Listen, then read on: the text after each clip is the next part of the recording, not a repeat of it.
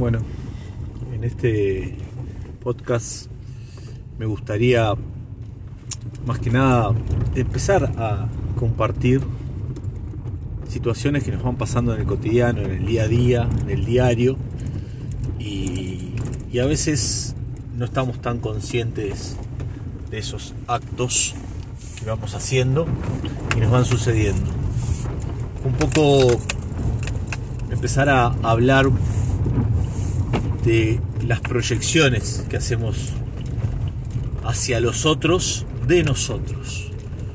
O sea, en conclusión, nuestro ego de alguna forma tiende como a derivar la responsabilidad de las acciones o de lo que sentimos hacia los demás. ¿Por qué es esto? Es una forma de, despejearse, es una forma de, de encontrar un camino para encauzar una cierta energía que no tiene la posibilidad de salir porque no estoy pudiendo reconocer, no me estoy pudiendo hacer cargo. Y en vez de que esa energía se atore, lo que hago es proyectar la responsabilidad y la culpa en los comportamientos ajenos sin tomar consecuencias sobre lo que estoy haciendo. Es algo, es un mecanismo común que se genera en todas las relaciones, común no porque sea eh, innovador o fortalezca a la persona, todo lo contrario, de hecho la debilita y la pone en un lugar de víctima y, y de alguna forma empezamos a armar un diálogo entre víctima y el salvador, la gran triada, ¿no? Entonces, o soy víctima o soy salvador. Si soy salvador me siento más, siento que, que estoy por sobre encima de los demás, y si soy víctima, por supuesto lo contrario, siento que me tiro a menos. Y así empezamos de alguna manera a generar nuestras relaciones y en esas relaciones se rompe uno de los principios que son principios universales, que por más que nosotros los queramos negar, que tienen que ver con el equilibrio entre el dar y el tomar. Si yo puedo generar relaciones de, desde el dar y el tomar, donde haya un equilibrio, un balance, ese punto de equilibrio igualmente no es estático y no es un equilibrio que se va a presentar eh, de forma continua. ¿sí? De hecho, una de las cosas y de las particularidades que tiene el equilibrio es que, no lo digo yo y lo dicen las leyes de la termodinámica, en la entropía, la entropía básicamente es la teoría que sostiene que todo es caos, ¿sí? que todo tiende al desorden y que a partir de ese desorden emerge un orden, es cuando está dado el mayor punto de caos, es el momento de mejor balance a nivel sistemas. Entonces me parece oportuno que esa misma regla o ley, porque ya es una ley de termodinámica, se aplique en las relaciones, siempre y cuando seamos conscientes de eso que estamos haciendo.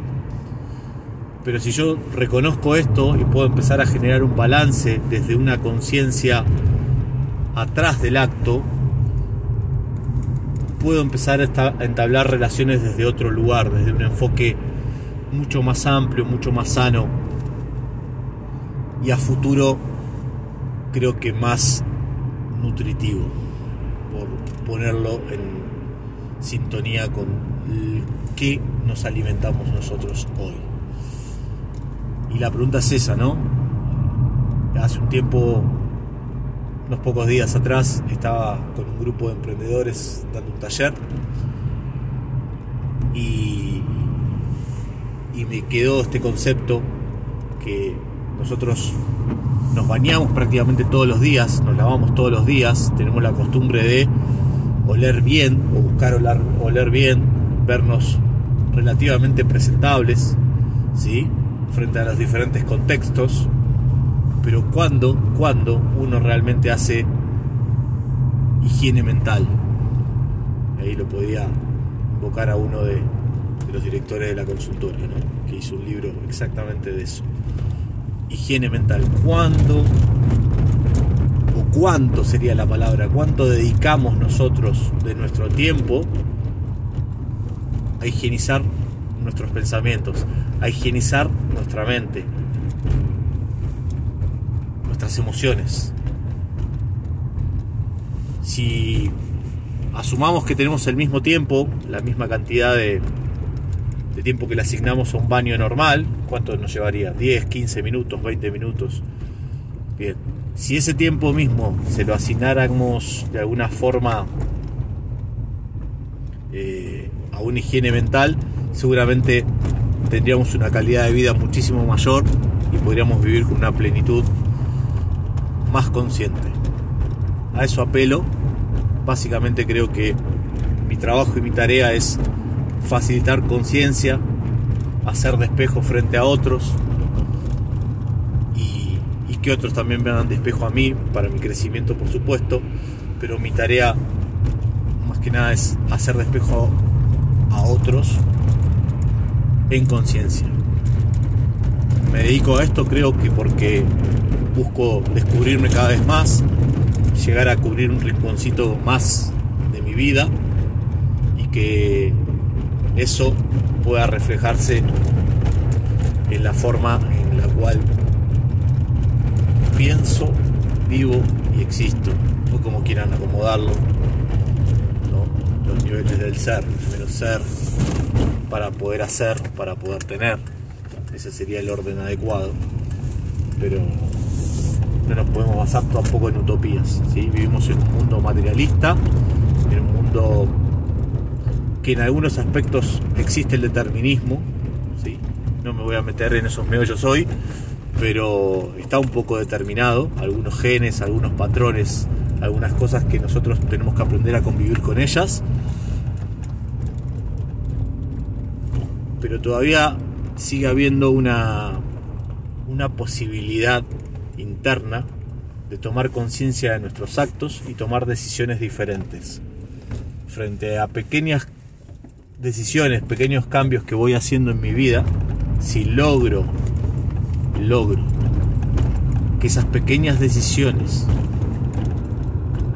se vayan repitiendo, logro hacer algo que llama una acción masiva. La acción masiva es alcanzar de alguna manera, si quisiéramos ponerlo como meta, que no es una meta porque si no acaba, creo que el proceso o el enriquecimiento del propio proceso, pero puedo apuntar a un estilo de vida diferente, un estilo de vida mucho más consciente. Así que esa es la reflexión que les quería dejar hoy, viniendo de dar clases eh, y de ver a mis alumnos, o estudiantes en realidad, me gusta diciendo estudiantes porque creo que yo aprendo junto con ellos, así que el rol de maestro-alumno tal vez no aplica en lo que en mi, manera de sentirlo. Así que un estudiante también, como me considero yo, sigo estudiando absolutamente todo y creo que el proceso de aprendizaje y el proceso de, de aplicar sabiduría, que básicamente consiste en tener el conocimiento pero aplicado, lleva un proceso. Así que bueno, espero que estas reflexiones les sean de utilidad y que yo pueda seguir con el compromiso de hacer estos podcasts sin ningún objetivo tangible hoy. Simplemente hacerlos y volcar en algún lugar todos estos pensamientos sueltos que a veces voy teniendo y, y me sirven. Espero que te sirva. Nos vemos.